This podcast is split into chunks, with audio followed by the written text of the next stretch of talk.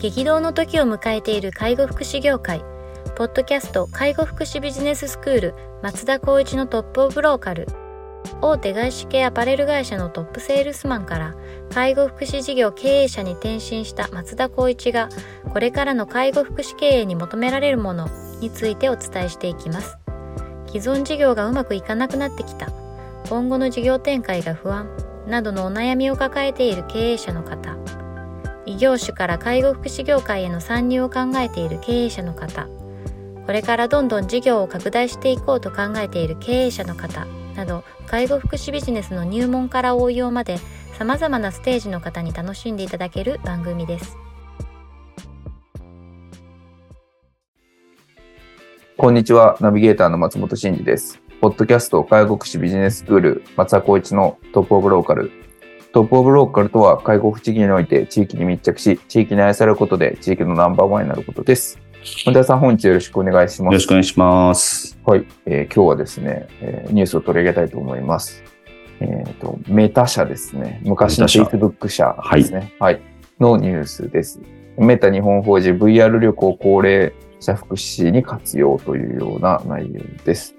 えー、メタ日本法人の Facebook Japan は12月15日、えー、福祉領域における VR の可能性を発信する新プロジェクトを発表します。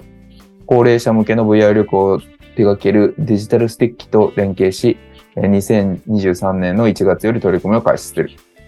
今回発表した新プロジェクトでは、デジタルステッキが手掛ける VR 旅行を Facebook Japan が支援する。VR 旅行は施設に居住する高齢者を対象に、対象に思い出の場所などを VR ゴーグルの、えー、メタクエスト2で巡ることができる。また、高齢者とともに VR コンテンツを制作する取り組みも実施している。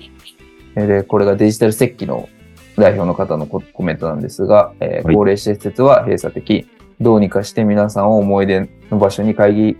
疑似的に連れていけないかと考えた。最初はスマホ、タブレットで見せていたが、VR を活用したところ、自分の興味のあるところを見渡すのが面白い変化だった。また見渡す際に体をひねる運動はリハビリとしても役立つ。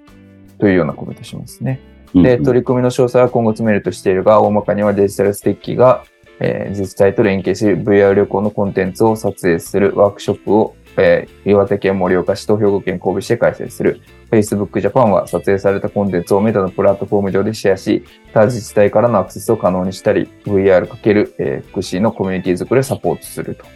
えっとですね。で、なお、Facebook Japan 側は今回のプロジェクトで結果を目指さないという、同社で代表取締役を務める味沢正宏氏ですね。は、えー、メタバースはゲーム、エンタメから仕事、教育、福祉へと広がっていく。え高齢化が進んでいく日本において VR がどのように活用できるかを検証していくというふうに述べたというような内容です。メタが VR 使って高齢者施設で VR 旅行を提供するというような内容ですけれども。もうなんか独自というか、まあ Facebook じゃなくてメタ社かに限らずですけど、はい、やっぱ VR をこう取り組んでいる高齢者施設って多く感じてはいますね。なんでこのクエストですか、私たちも障害児施設とかでも、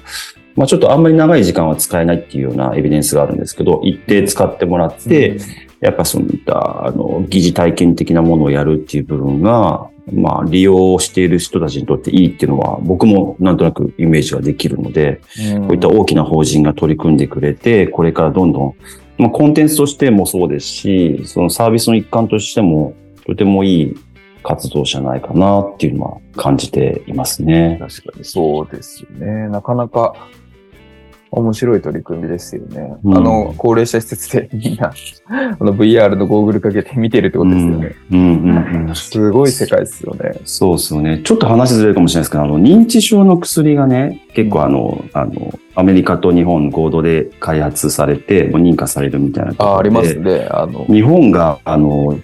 なんだっけ、高齢者の長寿大国ではあるんだけど、健康寿命でいくと、もう他の世界、えっと、どこでしたっけ？先進国だったかな、うん、その中で一番低いと言われていて、それが何でかって言ったら、独居が多いっていう話らしいんですよね。はいはいはい、要するにコミュニケーション、海外はめちゃくちゃ喋るじゃないですか、海外の方って。日本の方って寡黙なのか、それがまあ美徳なのかわかんないですけど、一人になってしまうと喋らないと、イコール認知症になってしまうよね、みたいな感じがあるんですけど、やっぱこういったエンタメ的要素、要するにこの利用して、えー利用してみたいというか、こういう体験してみたいみたいなところを、こういったツールを用いて、まあ、ドッキの方はこれからも多くいらっしゃると思うので、そこをこういうようなきっかけを踏まえて認知症予防だったりとか、まあ、健康を維持できるような、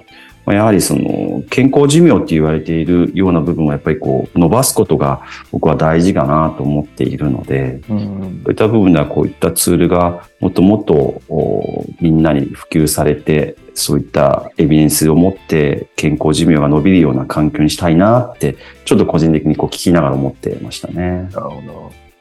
まあ確かに、独居の人でも VR つけてちょっとなんかコミュニケーションできるみたいな世界があれば。あっていいですよね。まあそうですね。その体がちょっとこう膝が痛いって言ってもこう人と喋れるような環境があれば、はい。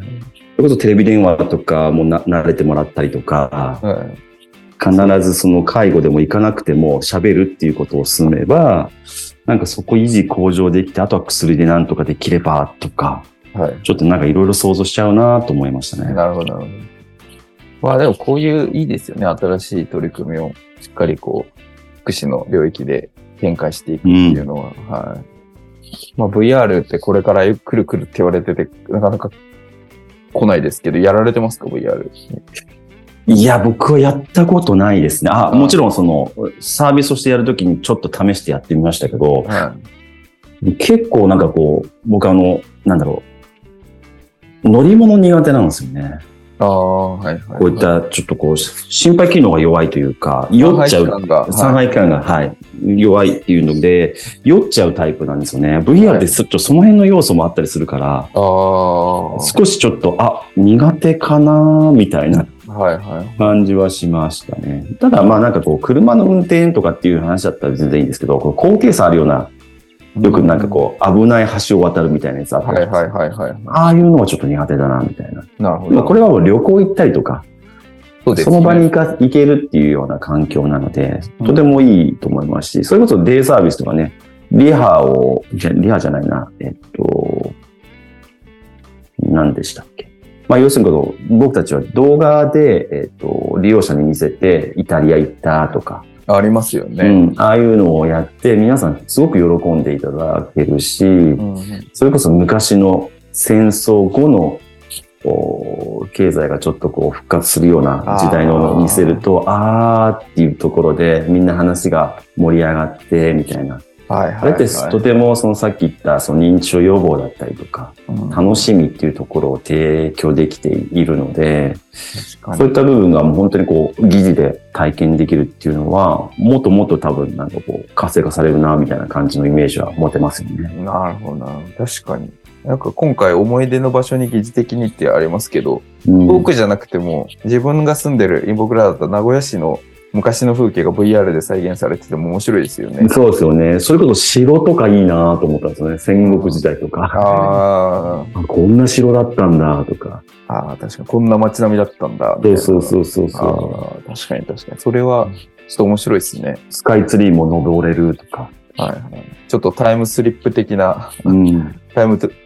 あの、過去に戻るみたいな感じで、戦国時代まで同じ場所に戻っていくそうみたいそうな感じでそう面白いうそそうそう。面白いなと思っちゃいますね。うんなるほど、なるほど。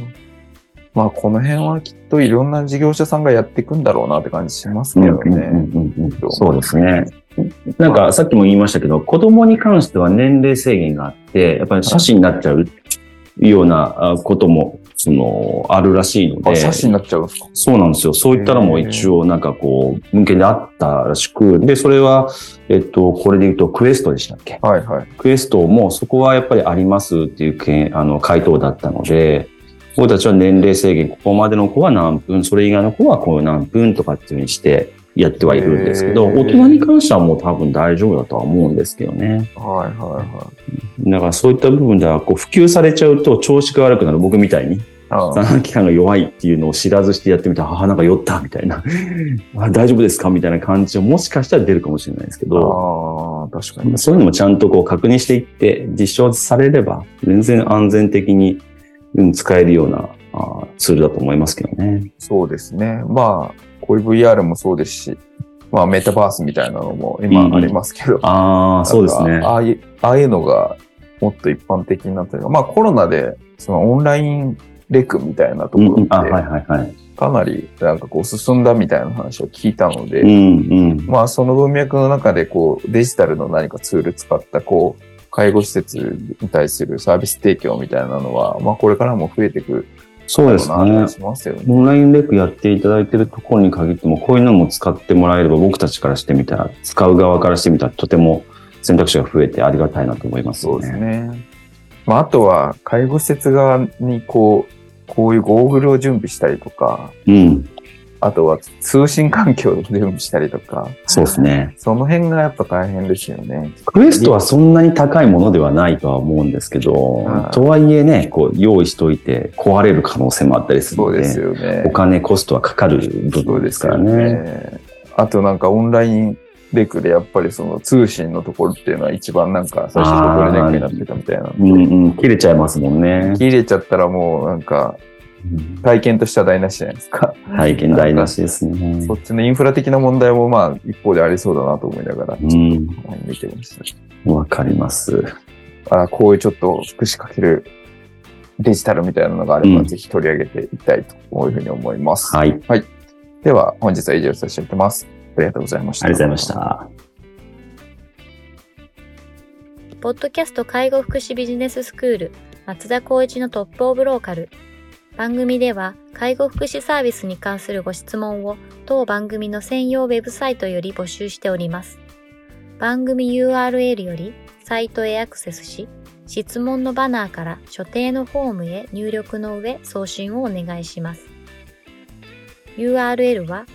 http コロンスラッシュスラッシュ tol.sense カッコセンスハイフン world カッコワールド .com カッココムになります。皆様のご質問をお待ちしております。